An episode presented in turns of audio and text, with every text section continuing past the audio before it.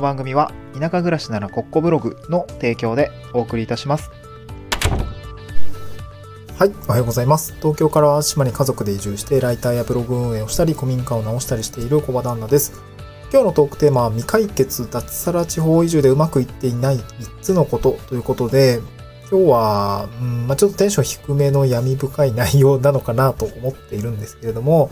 まあ、今ね、えー東京から淡島に移住してきて1年ちょっと、1年と2ヶ月ぐらい経つんですけれども、まあ、うまくいっていないこともあります。ツイッターでね、ちょろっとこう、実はうまくいってません、みたいな話をしたら、なんか割となんか反響があって、えっ、と、なんて言うんだろうな、まあうまくいってないことって、やっぱみんな好きだよねっていう、その、まあなんかその、悪い意味じゃなくて、そう、まあ人の不幸は蜜の味っていうところはね、すごくなんかこう、僕はマーケティング的なところでなんかやっぱみんな好きだよね、みたいな思ったんですけど、まあ、個人的に、なんていうのかな、やっぱうまくいってないものはうまくいってなくて、それはもううまくいくように努力はするんだけれども、やっぱうまくいかないことってあるよな、というような内容なので、まあ今日はそんな話を深掘りしておきたいなと思うんですね。うん。うまくいかないですね、なかなか。うん。で、今日はですね、その、何がそんなにうまくいってないのかっていうのをですね、まあ3つを今日、まあポイントを押さえてきたので、まあ実はこんな感じで困ってますとか、うまくいってないんですっていうところをですね、シェアしたいなと思います。まあこれから地方移住をされたりするとか、まあ自分の働き方を変えるとか、あとまあ会社を辞めるとかもそうだと思うんですけど、まあ結構同じようなあ条件に当てはまるような、まあこういう少し先の未来にを抱える人ももしかしたらいるかもしれないので参考にしてくれたらいいかなと思います。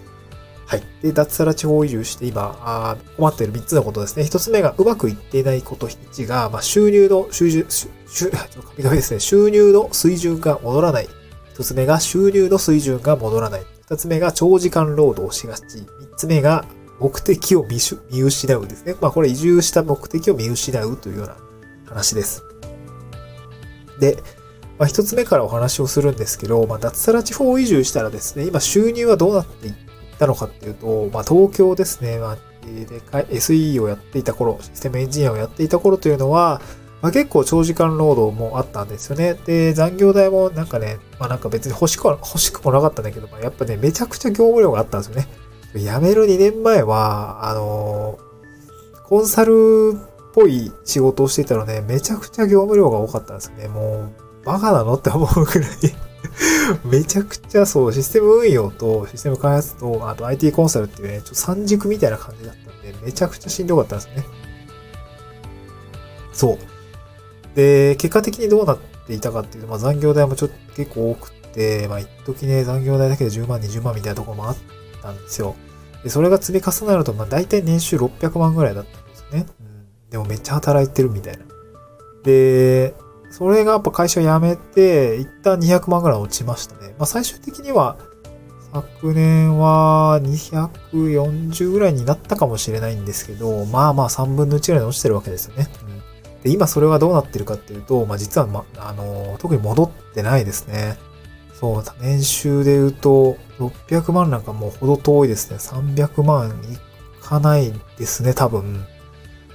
そう。で、まあ私の場合はその前職を辞めた後、地域おこし協力隊制度、まあ総務省の制度ですけど、こちらを使って今は個人事業主型で、え業務委託の仕事を受注して、えーまあ副業でライターやブログ運営をさ、えしているっていうような状況なんですね。うん。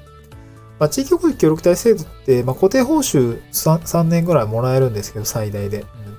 で、ただ3年終わったらもう普通に任期終了で卒業ってみたいな感じになるんで、3年のうちにね、その稼げるように、まあ、この太い20万弱の、20万強化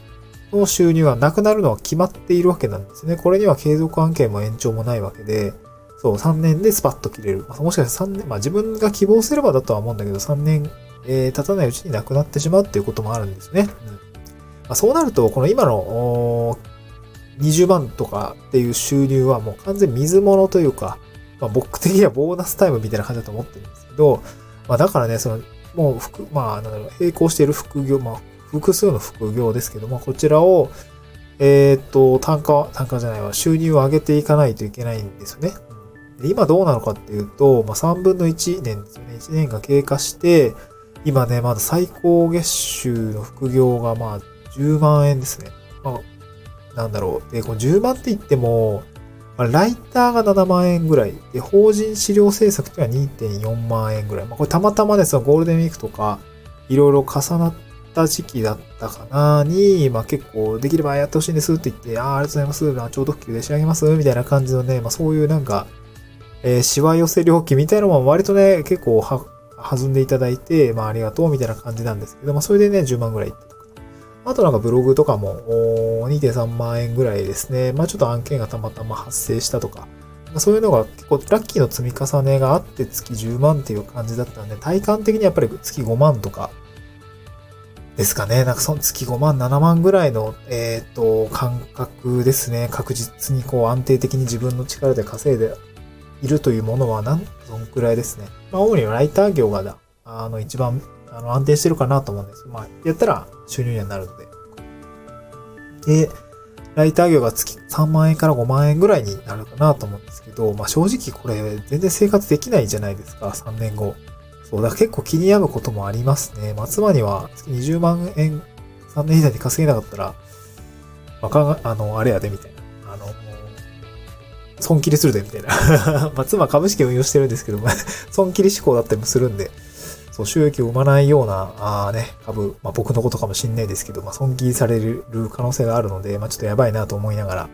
そうまあ一応ね、個人でね、月5万円ぐらい稼げるようになったあ1年前の自分に比べれば比較をすると、まあ、かなりね、自信にはなります。シンプルに自信にはなるんですけれども、現状で考えるとやっぱ生活するには足りないお金の金額なので、まあ、これはね、ちょっと気に病むことはありますということで、まあ、未解決でうまくいっていないことの一つですね。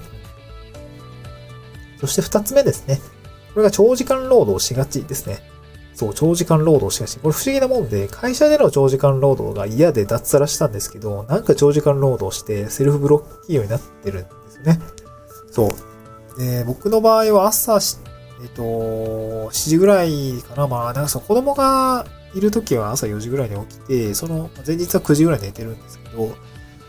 そう。えー、で、これちょっとうまくいってないことの3つ目につながるんで、ちょっと3つ目も話しちゃうんですけど、えー、っとですね、あの、3つ目うまくいってないのが目的を見失うですね。これも最悪ですよね、その。で私が脱サラ地方移住したのって、子供たちが小さく、うまあ、そして自分たちの密にね、時間が取れる。例えば中学生ぐらいまでだと思うんですね。高校生になるともう親離れしちゃうじゃないですか。で、なんかそういうその密な期間だと、えー、直近生まれた15年を大切にしようって思って、会社を辞めて、えー、っと、子供たちの時間を大切にしようと思ってきているわけなんですけど、まあ、結果ですね、このうまくいってないことにで言っているようにね、めちゃくちゃ長時間労働しちゃって、何やってんの？みたいな感じなんですよね。まあ、その長時間労働についてはね、あのー、やりたいからやっているって状態にはなっているので、まあ、精神的にはそんなにきつくないというか、まあ、むしろ幸福度はね、会社に残るよりは高いと思います。やりたいことをやれているので、まあ、好きだからやっているっていう状態になっていうような感じなんですけれども、まあ、結果的にはさ、労働時間減らすために移住したのに、なんか仕事三昧になっていて、えー、どうなのみたいなところがあるんですよね。もちろん駆け出しフリーランスっていうところもあるし、今が踏ん張り時なのかなって思うこともやっぱ当然あります。ライターの仕事も単価1.0円とかね、えー、の仕事でやった時に、まあ、5000文字書いたら5000円ぐらいじゃないですか。そう。で、もっと単価を上げてね、えー、やっていかないと、やっぱり生活収入を、えー、担保していくためには、なかなかこう、なんていうんですかね、めちゃくちゃ時間をかけるかがないかな、みたいな。まあ、普通にね、ブログとかコンテンツ収入みたいのも、えー、なくはないんですけれども、ちょっとまだスケールするにはなかなか実力不足っていうところもあって、結構大変だなというふうに感じています。で、まあこのうまくいってないこと3で、その、目的を見失ってるなっていうことをね、やっぱ結構思うわけなんですよね。まあその、家族との時間を大切にしたくて、まあ、移住してきたんですけど、まあ、実際ね、その、まあ、長時間労働しちゃってるってのもあるし、あとね、なんか妻の実家が近いんですよね。妻の実家近いんで、なんか結構別居期間増えました。東京の頃よりも別居期間増えました。まあ、そまあ当たり前なんだけど、そう、実家近いから、まあ別居っていうか帰省ですよね。向こうが子供たちと一緒に帰省してる時間っていうのは結構やっぱ長くなりましたね。もう普通に平気で2、3週間いないみたいなこともあったりするんですよ。で、まあこれはその妻的にはやっぱフリーランスとして駆け出しの私がですね、そばで、えー、見ていて、その気を使っていると思います。その仕事をね、させてくれているっていうような状況ですね。子供たちとは、えー、まあ、当然あの、いたらさ、お父さんお父さんになななってくれたりもするし、そう一緒に遊ぼうみたいな、外に行こうよみたいなことすごくね、ありがたくってくれるんだけども、やっぱり納期が迫っている時とかっていうのは、結構僕もピリついたりするんですよね。ちょっと今仕事させてくれみたいな感じで言ったりするし、で、子供たちに、でもさ、なんかそう、そうなんかね、妻に言われたんですけど、いや、お前優しすぎんねんな、みたいな、すごい言われて、子供たちがこう、おねだりというか、遊ぼう遊ぼうって言って、えー、来た時に、ちゃんと自分を律しろと。その、仕事せえや、みたいな。なんか僕もついついこう、なんかかわいそうだなと思って一緒に遊んであげたりとかするんですけど、結果的にその、仕事できなくなっちゃって、ストレスになっちゃって、結果的になんかこう、子供に、もう、みたいな 感じになっちゃったりとか、ね、ゆっくり靴を履い、なんだろう、履くのを見守れないとかさ、なんて言うんだろう。なんかそういうのがあって、結構、そう、ダメだなって思う時結構あって、目的をこれは見失っているなと思ったんですよね。何もその子供たちとピリついた時間を過ごすために、あの、移住してきて、移住したりとか、またしたわけじゃないのに、なんかこう、うそのバチッとね、こう、歯車がはまるような生活ができていないというか、そんな感じがあるんですね。まあ、妻的にはその、そういうのがちょっとまた見ていて苦しいというか、えー、いや、好きなように仕事したらええやん、みたいな。こっちで面倒見るよ、みたいな。で、自分も実家だと子育てが楽だし、ってすごい言ってくれているんですけど、まあそうは言っても、なんかこう、自分の中での、あるじゃないですか、こう、そうじゃないよな、みたいな気持ちとかね。正直かなり助かってる部分はあるんですけど、仕事ができるという時間を確保してさせてもらっていてね。でも、葛藤ってやっぱ突然襲ってくるんですよね。なんか、お前何やってんの？みたいな。子供ほっといて仕事してんの？みたいな。なんかそういうところがですね、結構やっぱ闇深いような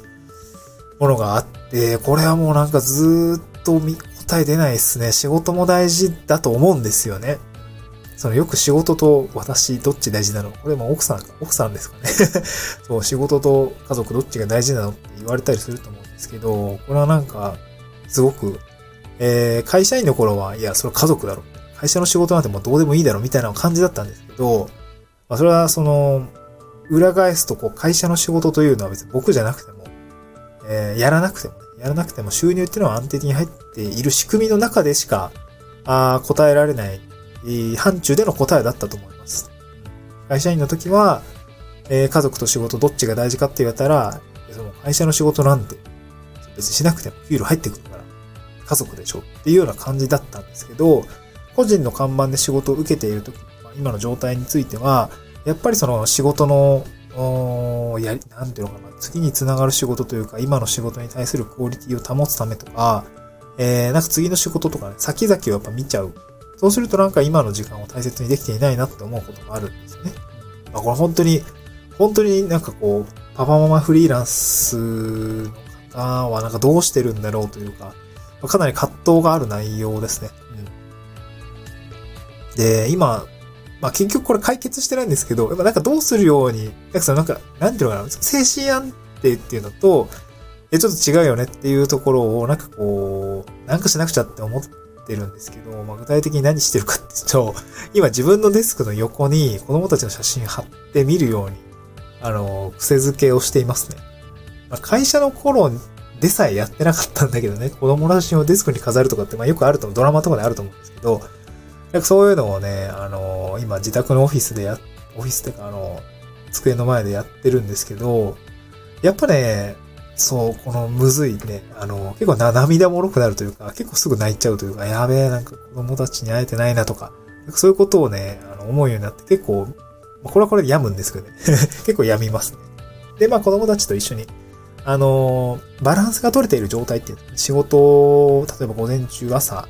例えば3時とか4時に起きて、えー、なんかこう、割と納得のいくようなボリュームの作業をした後、例えば、この子たちがぐっすり寝てくれて、3時から4時まで4時間ぐらい仕事ができた